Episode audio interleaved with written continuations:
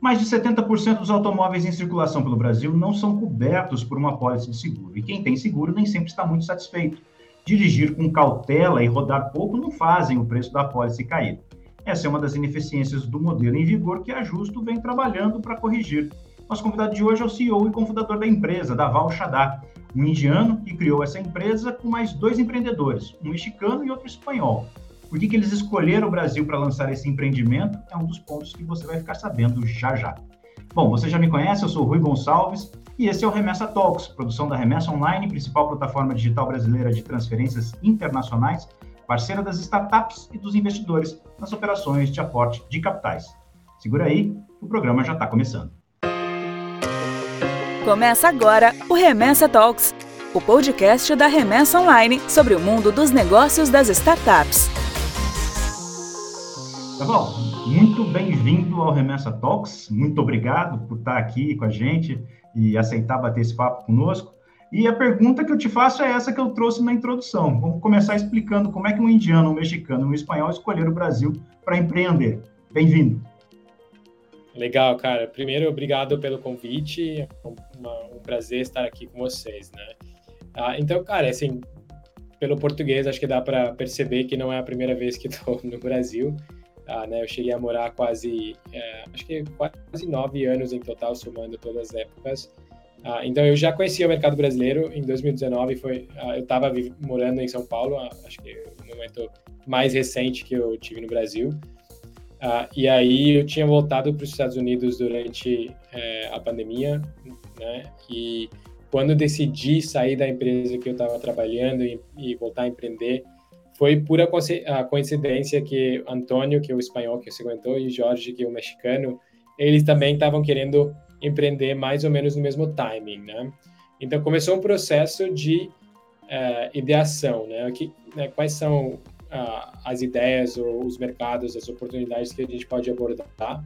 Uh, e nesse processo, né, a gente foi levantando coisas e descobrindo quais eram os critérios que a gente mais queria atingir, digamos, na, nessa escolha da, da ideia da indústria.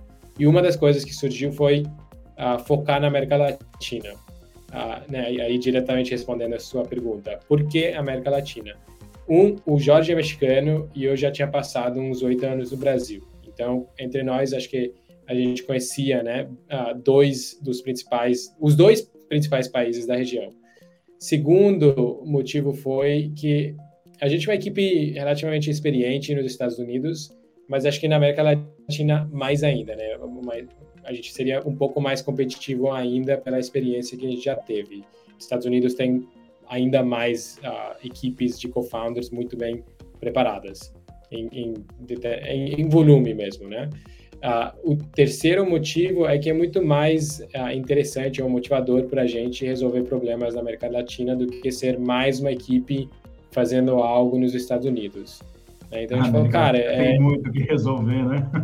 é, exato. Empreender na América Latina é resolver problemas de verdade da sociedade, né? Empreender nos Estados Unidos é, às vezes, achar eficiência na produtividade do profissional de venda, sei lá. É que nada contra, mas para mim é muito mais motivador uh, resolver de verdade problemas da sociedade. Aí a gente falou também que, assim, em, em termos de timing, teria que fazer sentido, em termos da indústria ser algo que tanto teria um impacto na sociedade quanto uma oportunidade boa de negócio. A gente definiu que ia ser ou fintech ou health tech na América Latina. E, vocês, vocês três já acumulam uma boa experiência nesse mercado corporativo, né? Vocês, vocês estão empreendendo agora com ajustos, mas vocês estão trazendo um, um currículo bastante robusto, né? Um pouquinho dessa trajetória de vocês, começando por você, claro. Tá bom. Ah, então, como você ah, me apresentou no início, eu sou indiano, nascido criado na Índia. É, por sorte, ah, acabei indo para os Estados Unidos para fazer faculdade Uh, e durante meu tempo lá, vim para o Brasil para fazer um intercâmbio de cinco meses. Então, a minha primeira vivência no Brasil foi no Nordeste. Fiquei cinco meses entre Salvador e Fortaleza. Uh, amei o Brasil e decidi voltar. Então, quando me formei, voltei para o Brasil com uma bolsa, um fellowship, para ficar mais um ano. Acabei ficando sete anos. Isso foi no Rio. empreendi, na, na real, comecei no terceiro setor, uh, fiquei dois anos trabalhando numa ONG chamada, na época chamava CDI, agora chama Recode. Uh, depois empreendi uma consultoria focada em projetos de inovação para grandes empresas, inovação social e, e sustentável. Uh, depois a gente fez um spin-off de uma aceleradora, o Y Combinator estava muito na auge naquele momento e, e, nasceram muitas aceleradoras, a gente foi uma dessas. Uh, fiz isso durante um tempo e depois me dei conta que eu estava aconselhando né, empresas grandes e startups a, a, como fazer negócio sem ter tido essa experiência, né? Então achei que valia a, fazer trocar de lado de mesa e aprender a operar antes de fazer isso. Dizer para o outro o que fazer com seu dinheiro é mais fácil do que fazer com o próprio, é, né? Muito mais fácil, muito mais fácil. Então eu mudei para os Estados Unidos de volta, dessa vez para a Califórnia, para Vale do Silício, e empreendi. Uh, e esse projeto nasceu como um wearable, né, uma tecnologia de, de saúde quantificada. Acabou virando mais uma plataforma de conteúdo. A gente foi adquirido pela ClassPass, que é, né, digamos, a concorrente americana da GymPass. O modelo é diferente, mas, enfim, algo parecido. Uh, fiquei dois anos e pouco na ClassPass tocando esse Business Unit e depois também montando a ClassPass na América Latina. Então, eu fui o cara brigando com o GymPass no seu território uh, né, uh, principal. Enfim, isso estava indo ok, a gente estava começando a ganhar tração, veio o Covid e a ClassPass perdeu 97% da receita em duas semanas. Cortaram praticamente uma equipe inteira, me chamaram de volta para os Estados Unidos para tocar a operação digital e, e recusei essa proposta, decidi sair para empreender. E aí, Antônio e Jorge já eram meus amigos e aconteceu esse negócio da Justus. O Antônio, ele é espanhol, uh, ele fez dois PhDs, porque um não é o suficiente. Então, ele tem PhD da Harvard em medicina e da MIT em engenharia. Então, o cara é muito cabeçudo mesmo. Passou um ano na Goldman, uh, depois entrou na Netflix, justo quando estavam migrando para uh, streaming, isso em 2008. Uh, e ele foi o cara que liderou a criação do, da, do algoritmo de recomendação da, da Netflix. Né? Uh, e em total, em duas temporadas, ele acabou trabalhando sete anos na Netflix. Uh, e na última né, é, época que ele estava lá, ele saiu como diretor de inovação de produto. Então, ele estava olhando todos os algoritmos de recomendação da Netflix, né? E ele era o cara tocando esse projeto. Depois ele já foi né, o VP, o Chief Data Scientist de duas startups, ambas já captaram mais de 50 milhões de dólares. Uma delas foi uma empresa que começou no ramo de detecção de câncer, acabou virando um aparelho que ajuda outras equipes pesquisadoras né, de pesquisa que estão tentando uh, descobrir uh, diagnósticos e coisas do gênero. E o Jorge, né, o Jorge, ele foi um dos cofundadores e ele foi CTO durante quase sete anos dessa empresa. Ah, então, ele teve uma vivência em biotecnologia, é bizarro, e quando migrou mais para é, hardware que ele saiu. E antes disso, ele foi uh, o diretor de inovação cívica do gabinete do presidente do México. Então, com uns 25, 26 anos de idade, ele era meio que o CTO do México. Cara, com tudo isso, o mercado de seguros para vocês deve ser tão difícil quanto passar geleia num biscoito, né? Não, nada Porque, assim, a ver. Vocês estão extremamente. Já entraram nos mercados muito doidos, né? Cara, não, mas o mercado de seguros é bem complexo e a gente era, um ano e meio atrás, a gente era totalmente zero esquerda uh, né, de seguros, a gente não entendia nada. A gente achou uma boa oportunidade e uh, né, que, que a gente teria a possibilidade de aprender, mas lógico, a gente teve que trazer gente do mercado, né, o famoso cabelo branco é, para ajudar a gente, né, e, e acho que é, é, bom, né, às vezes ser naive, né, porque as pessoas que são do mercado às vezes não compram essas brigas, né, você precisa de uma turma um pouco de fora, meio, né, zero à esquerda mesmo, não entende e por isso que entra. Vocês e... são muito outlier. completamente, né? Como é que vocês chegaram nisso? E aí, bom, é, é, é fácil entender a ineficiência do seguro. Qualquer pessoa que já contratou um seguro sabe das ineficiências uhum. dele, logicamente. Por exemplo, eu pago seguro para rodar, sei lá, 500 quilômetros por mês no meu carro. E isso não torna o meu seguro mais barato. Se eu for contar quantos dias ele fica na garagem da minha casa, ele passa, sei lá, três semanas dentro da garagem da minha casa e eu não pago menos por isso. Então, como é que foi começar a pensar nessa solução em que personaliza o seguro para o risco que efetivamente o bem sofre a partir do uso que ele tem? Como é que foi isso? Então, uh, um dos outros critérios que a gente teve nessa, nessa escolha, né, foi que a gente precisava trabalhar em algo com dados, porque senão seria uma grande perda, né, do, do da experiência uh, do Antônio.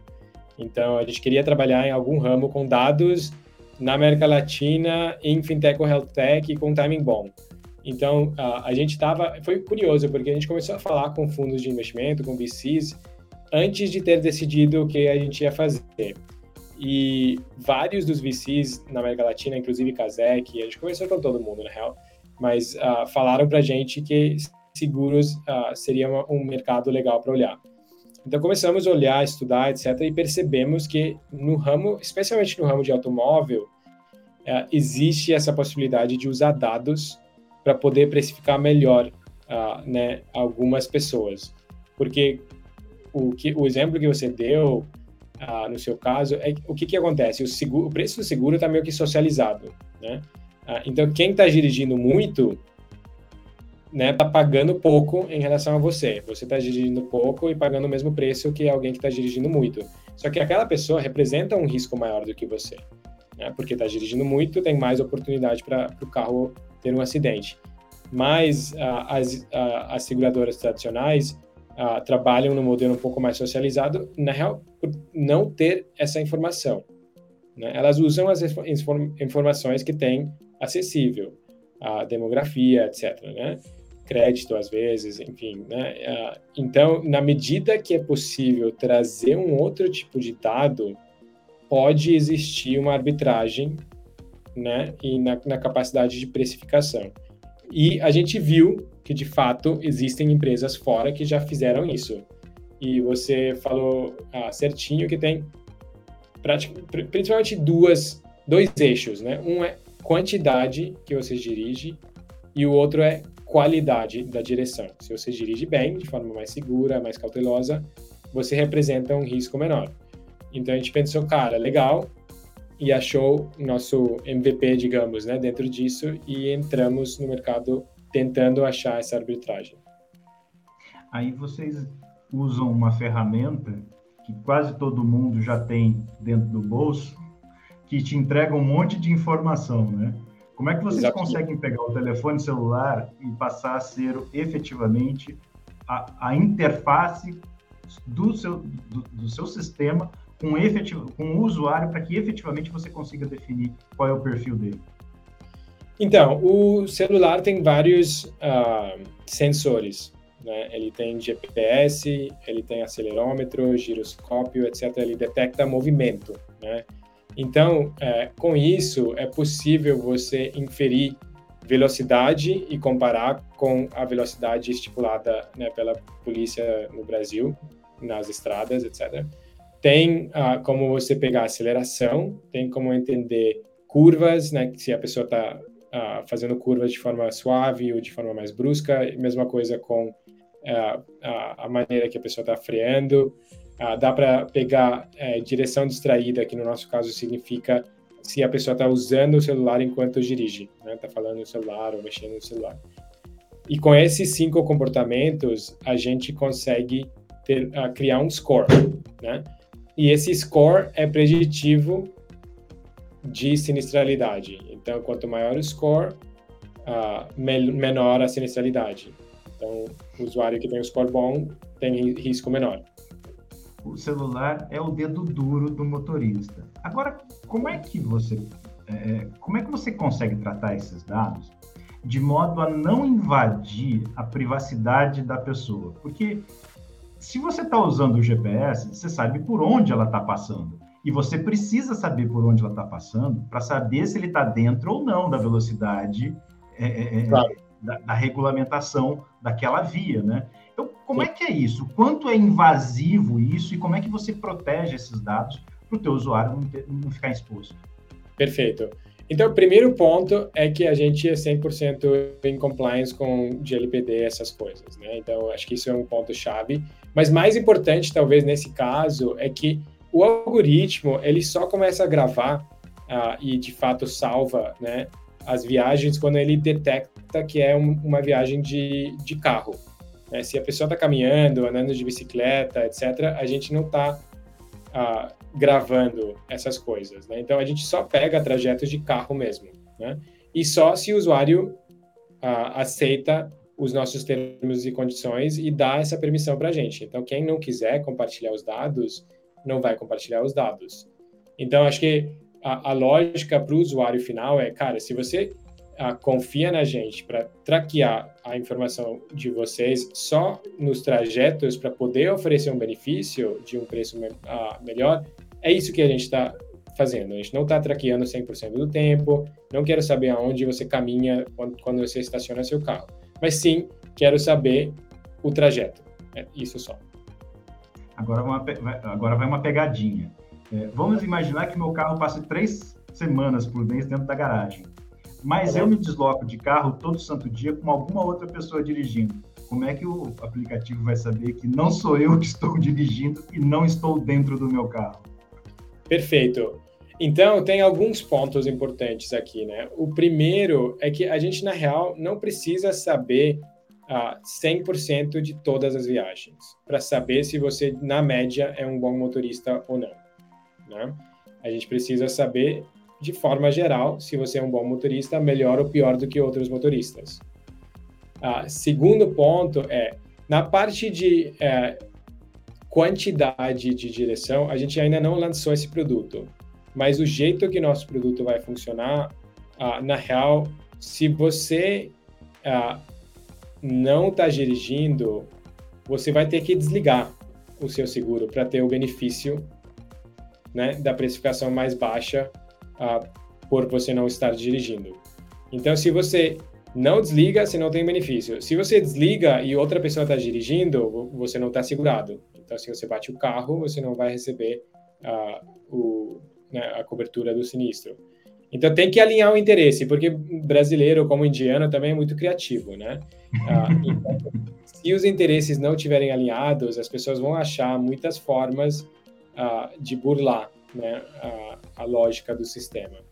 Então, é... ou seja, para um sinistro para colisão é, ser, Sim, ser pago, o, o, o, aplicativo tem que estar tá funcionando.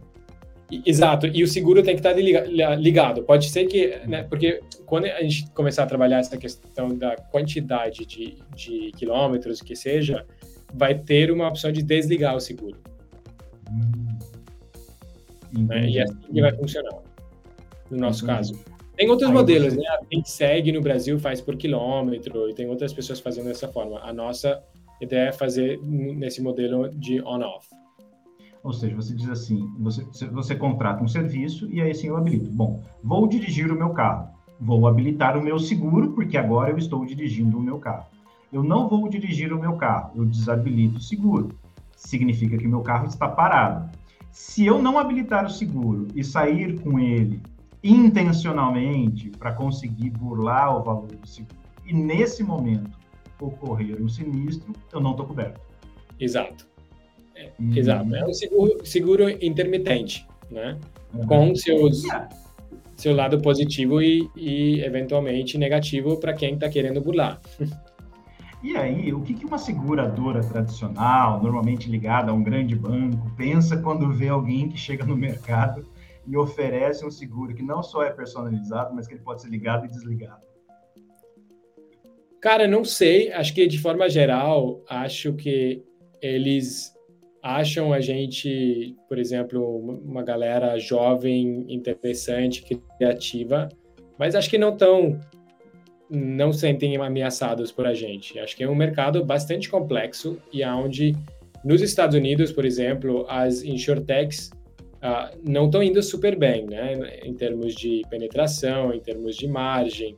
Então, acho que a, a, a opinião geral é que esse é um ramo, especialmente em automóvel, onde as insurtechs ainda têm que se provar muito para as, as empresas tradicionais ficarem né, ameaçadas ou preocupadas. Acho que está longe disso ainda. E por que oferecer o seguro para o automóvel e não oferecer ainda para uma motocicleta? Qual é a diferença? Tamanho de mercado, acho que é um lugar mais uh, óbvio para começar, mas a gente vai fazer várias outras coisas. Acho que uh, né, não é nossa, a nossa ideia não é ficar no automóvel, mas a gente precisa acertar muito bem automóvel antes de começar a fazer outras coisas. E por que o automóvel e não, sei lá, o seguro residencial? Por exemplo. É, residencial no Brasil ainda é um mercado muito pequeno. É bem pequeno o mercado de residencial ainda. Né? Os uh, grandes, obviamente, saúde é grande, uh, previdência é grande, vida é grande e automóvel é grande. Uh, dentre esses, tiveram alguns fatores né, pela, pela decisão. Primeiro foi cara, a saúde já tinha algumas empresas uh, muito relevantes, bem investidas, etc., bem mais na frente. Uh, e é bem mais complexo, né? Em, em, automóvel, acho que a gente viu uma oportunidade de usar dados, uma oportunidade muito óbvia. Uh, em saúde, usar dados, eu acho que vai fazer uma diferença muito grande. Mas é muito mais difícil de estudar, comprovar, modelar etc. Né? E demora anos uh, para os modelos uh, de fato aprimorarem, etc, etc. Então, automóvel foi mais óbvio uh, nesse sentido e é um lugar para entrar. Acho que não é nossa ideia ser uma seguradora de carro só. Na prática, pensando sobre a questão do produto, é, quando você contrata ajustos e se eu chegar e disser assim, não, eu não quero que eles invadam a minha privacidade. Eu quero deixar o meu aplicativo, eu quero, eu quero seguro, mas não quero que ninguém fique me vigiando. No final das contas, o quanto isso deixa o seguro mais caro ou o quanto fornecer esse tipo de informação sobre a sua condução deixa o seu seguro mais barato? É, hoje, na real, você nem consegue fazer seguro com a gente sem passar por um teste de direção, né? Por quê? Não é só uma questão de como bem você dirige todo mês e o desconto que você pode ter, que por, ah, no caso é até 30% de, de desconto no, no, preço inicial que a gente te oferece. Ah, é que a gente não aceita parte das pessoas por não serem bons motoristas. Né? Então a gente sistematicamente ah, hoje ah, não consegue atender parte da população. Nossa ideia é que a gente vai começar a criar no produto formas de ajudar essas pessoas a entenderem como dirigir melhor. Mas isso não é o, o foco no curto prazo, né? Então, hoje a gente está filtrando mesmo. Você tem que ter uma nota mínima para poder ter um seguro da Justus. E nesse mercado, vocês já estão com quantos clientes? Já tem qual market share essa solução de vocês? O market share, acho que nem, nem vale a pena pensar, é, é muito pequeno. A gente está operando desde janeiro, indo com muita cautela, focando uh, em conversão, aprender, etc. Então, é, é, a escala é pouca, a gente não está divulgando esse número, mas é baixo. Uhum.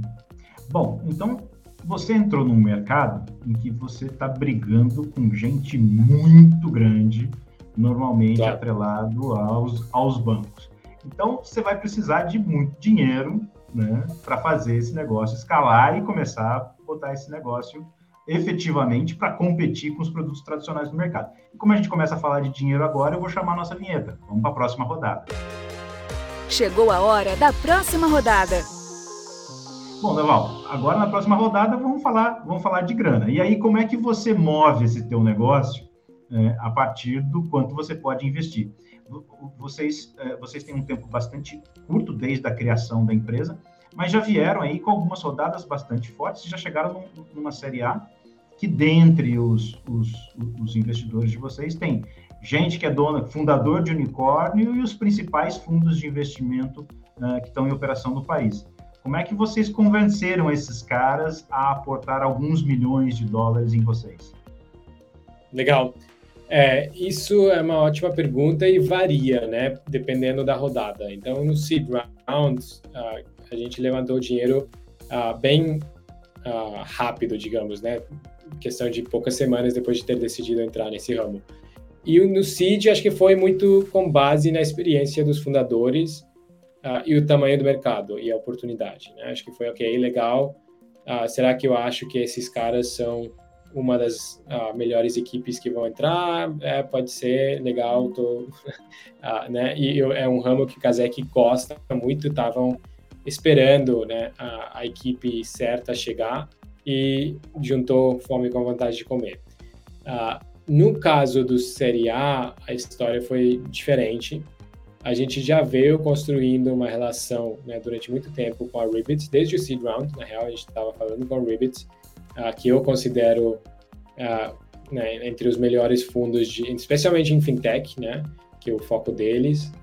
Uh, e eles já tinham investido na Hippo, Next Insurance, Root, etc., várias empresas de insurtech americanas e fora dos Estados Unidos também.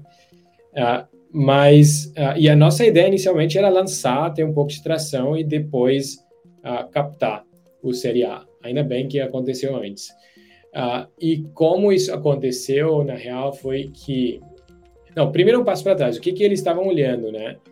É, para tra trazer uma, um produto de seguro para o mercado, você tem que uh, fazer muito dever de casa. Né? Não é um MVP qualquer que você faz rapidinho e lança porque você precisa ter, alguém precisa ter uma licença de seguros, né? Ou você, ou você tem algum tipo de parceiro e você está comercializando o seguro desse parceiro, né? Super regulado, etc. Uh, mas aí você precisa convencer esse parceiro, que foi o caso, né? O caminho que a gente escolheu foi, vamos começar com o parceiro, uh, não vamos querer fazer uma licença. Uh, então, é, você tem que convencer o parceiro a tomar o risco né, que você está querendo subscrever. E no nosso caso, a gente queria ter um alto grau uh, de autonomia na parte de, de subscrição e também na parte de gestão de sinistros. Então, uh, as seguradoras com esse perfil, né, que talvez né, fossem trabalhar com a gente, como a, a Excelsior, que acabou sendo nossa parceira, ela também não quer uh, né, dar 100% ou oferecer 100% do risco para a gente. A gente é um player novo, ainda a se comprovar, etc. Então ela fala, cara, eu estou disposta a te dar a licença e correr parte do risco, mas você vai ter que achar alguém para dividir o resto do risco. Ah, então você tem que achar as resseguradoras, né, que dividem o risco com as seguradoras. Ah, então esse, e, e, de fato é mais comum, a gente aprendeu que você primeiro acha as resseguradoras convence elas e depois vai buscando uma seguradora, porque as resseguradoras são internacionais, normalmente, né, são grandes e compram partes de risco de um portfólio de várias empresas ao, ao redor do mundo em diversos ramos. Enquanto essa seguradora é bem menor do que a, as resseguradoras, né? Então, para ela é uma exposição mais, mais relevante. Então, se começa Sabe com que eu falei eu, eu, fiz a brincadeira lá atrás, falando de passar geleia no, no, biscoito, que era uma facilidade. Agora eu tô vendo que realmente eu chutei o pau da barraca. Não tem nada de simples esse negócio. Não, Precisa de um PHD do outro lado para entender isso. Foi, cara, foi bem assim. E o processo de diligência das resseguradoras é a barra é alta, né? Porque diferente de um fundo de VC, primeiro que eles são especialistas, segundo o modelo deles é anual, né? De, de lucro anual. Eles não estão comprando uma participação para uma bolada lá na frente uh, e tudo bem, risco é uma, duas de dez vai dar certo. Não, não tem isso. Todas têm que dar certo. É um negócio de margem baixa e lucro anual. Então, eles realmente têm que acreditar que você sabe o que, que você vai fazer. Uh, para, né? Então, a diligência é detalhada, é difícil. A gente teve um processo de quatro meses e o parceiro, no fim das contas, Uh, não, não funcionou e a gente teve que trocar de última hora, demorou mais mês e meio. Então foi sofrido esse processo, não foi fácil.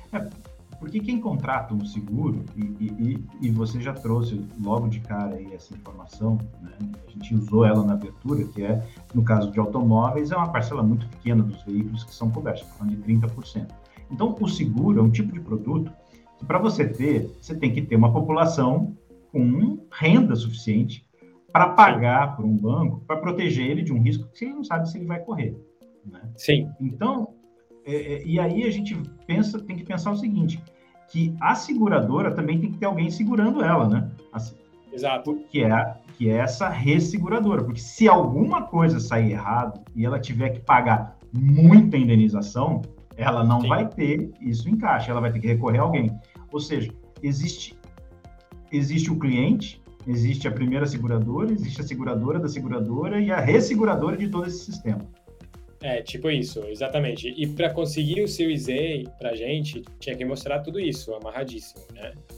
Ah, então foi ah, quando a gente conseguiu mais ou menos esse desenho que ah, a gente estava. Na real, a gente ainda queria lançar e depois captar.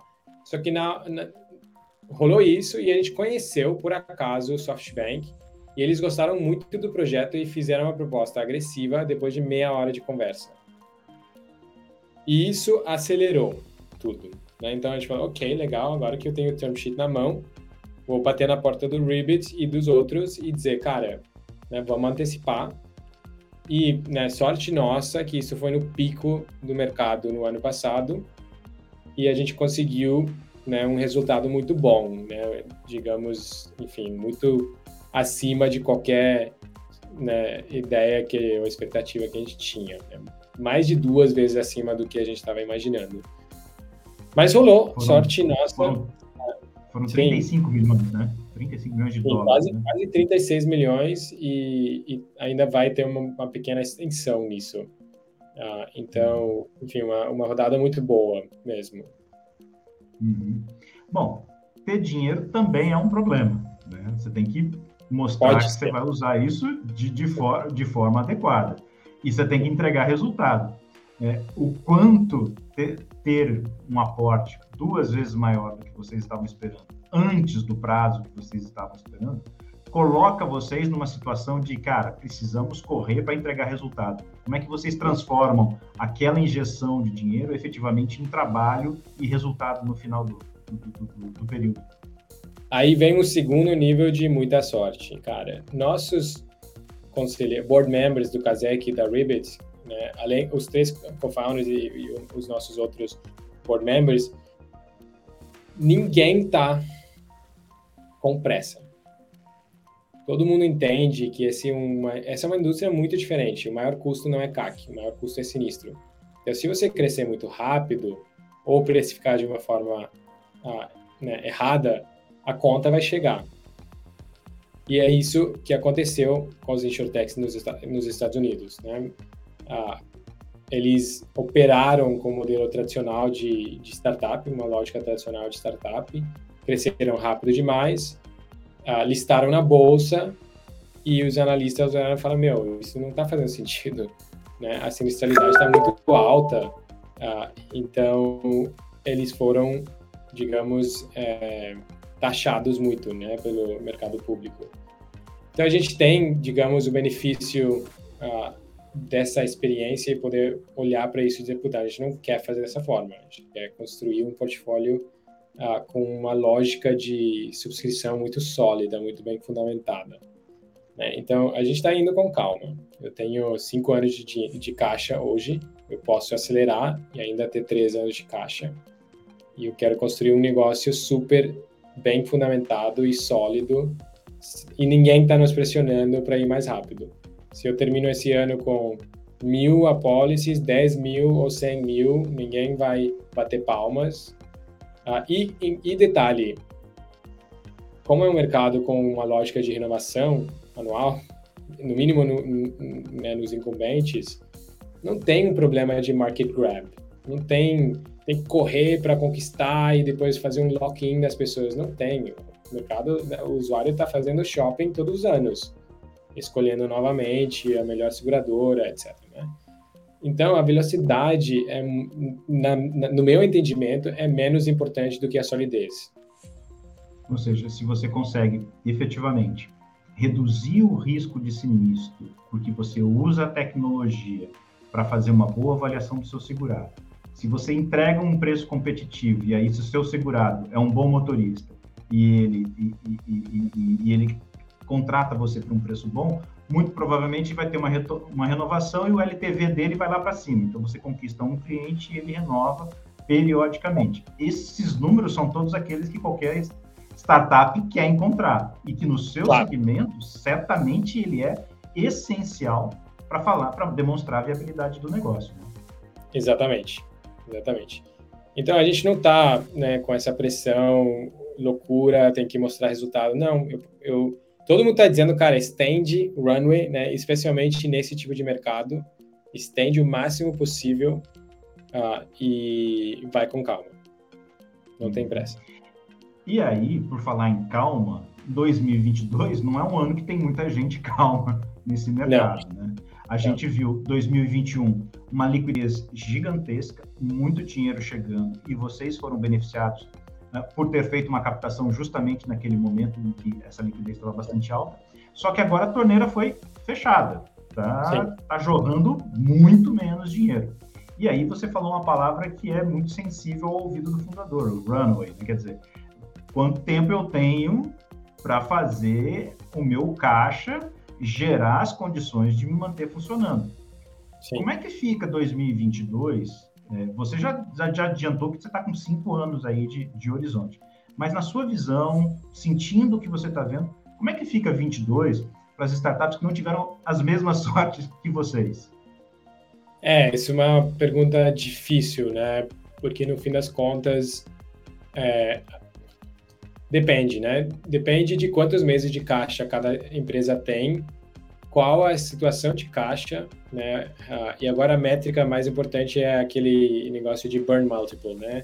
Para uh, quando você coloca dinheiro, quanto custa, né? De, de, de caixa por mês para você trazer uma quantidade igual uh, ou maior de, de receita, né? Então, é menos sobre CAC e LTV e mais sobre qual é o seu custo de crescer sua receita. Né? Ah, e isso é importante para empresas que têm, digamos, menos de 12 meses de caixa. Você tem que chegar num burn multiple bom para poder captar novamente. Se você já está break-even, ótimo, você não tem problema. Você espera e capta, inclusive pode captar, porque acho que de forma geral os fundos ah, estão olhando com olhos muito positivos para empresas que já atingiram break-even. Né?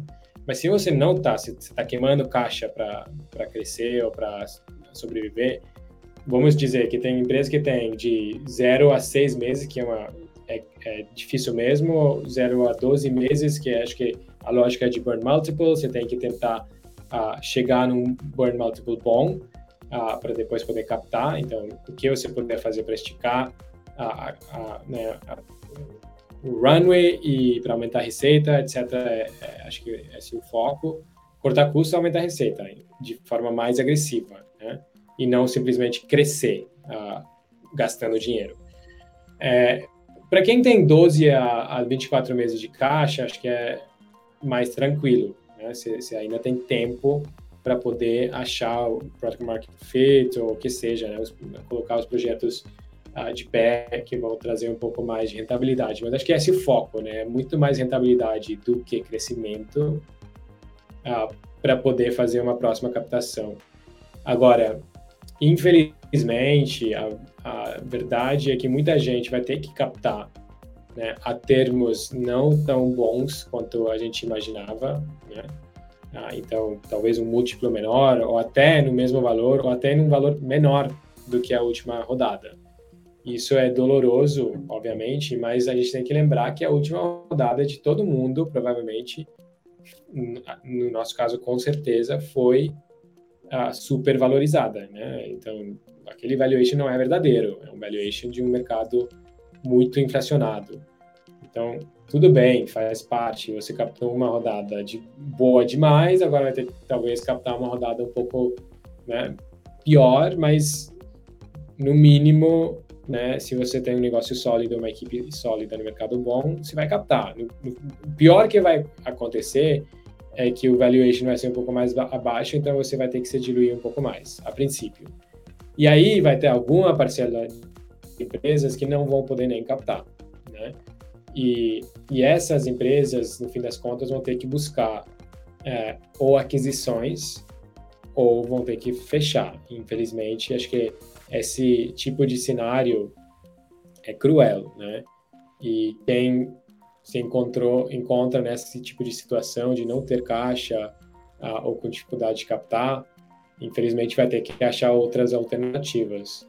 Agora, de forma geral, talvez a dica mais importante do, do que coisa que eu já falei é lembrar que se não der certo, também tá tudo bem, né? Tipo, o pior que vai acontecer é que um grupo de pessoas que se esforçaram muito vão perder seu emprego, que obviamente não é nada legal, não quero menosprezar isso. Mas eu quero falar mais sobre a parte da saúde mental mesmo, né? De você não confundir o seu valor com o sucesso da empresa. Se não der certo, tudo bem, levanta e faz de novo, né? Ou acha outro tipo de trabalho que te deixa feliz. E acho que essa talvez é a dica mais importante que as pessoas esquecem, né? Que puta, se a empresa falir, eu sou uma, eu sou falido, né? Não financeiramente falando, mas, né? Ah, e acho que para mim o empreendedor é a pessoa que tem que aprender a separar. É só um produto, é só uma empresa. Você não é a soma total das coisas que você faz. Você é uma pessoa que tem valor próprio por vários outros motivos e as pessoas que te amam vão continuar te amando. Naval, eu ia pedir para você dar uma dica, mas você já deu a dica mais valiosa que um empreendedor precisa ouvir num momento como esse. Já que essa dica foi dada, eu quero te agradecer por esse tempo que você dedicou a tá gente e, e, e, fico muito feliz de ter podido bater esse papo com você. Desejo muito sucesso para Justos e que a gente possa ter, num futuro muito breve, preços mais justos pelas apólices de seguro.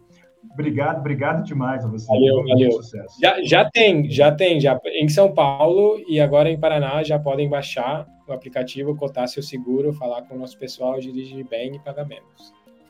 Perfeito. Tá bom. Bom, eu quero aproveitar e agradecer também você que nos acompanhou até esse momento. É, foi demais poder conversar com o Daval aqui. E lembrando, você assistiu a gente aqui no Remessa Talks, produção da Remessa Online, principal plataforma digital brasileira de transferências internacionais, parceira das startups e dos investidores nas operações de aporte de capitais. Até semana que vem. Tchau, tchau. Esse foi o Remessa Talks, podcast da Remessa Online. A gente se encontra na próxima rodada.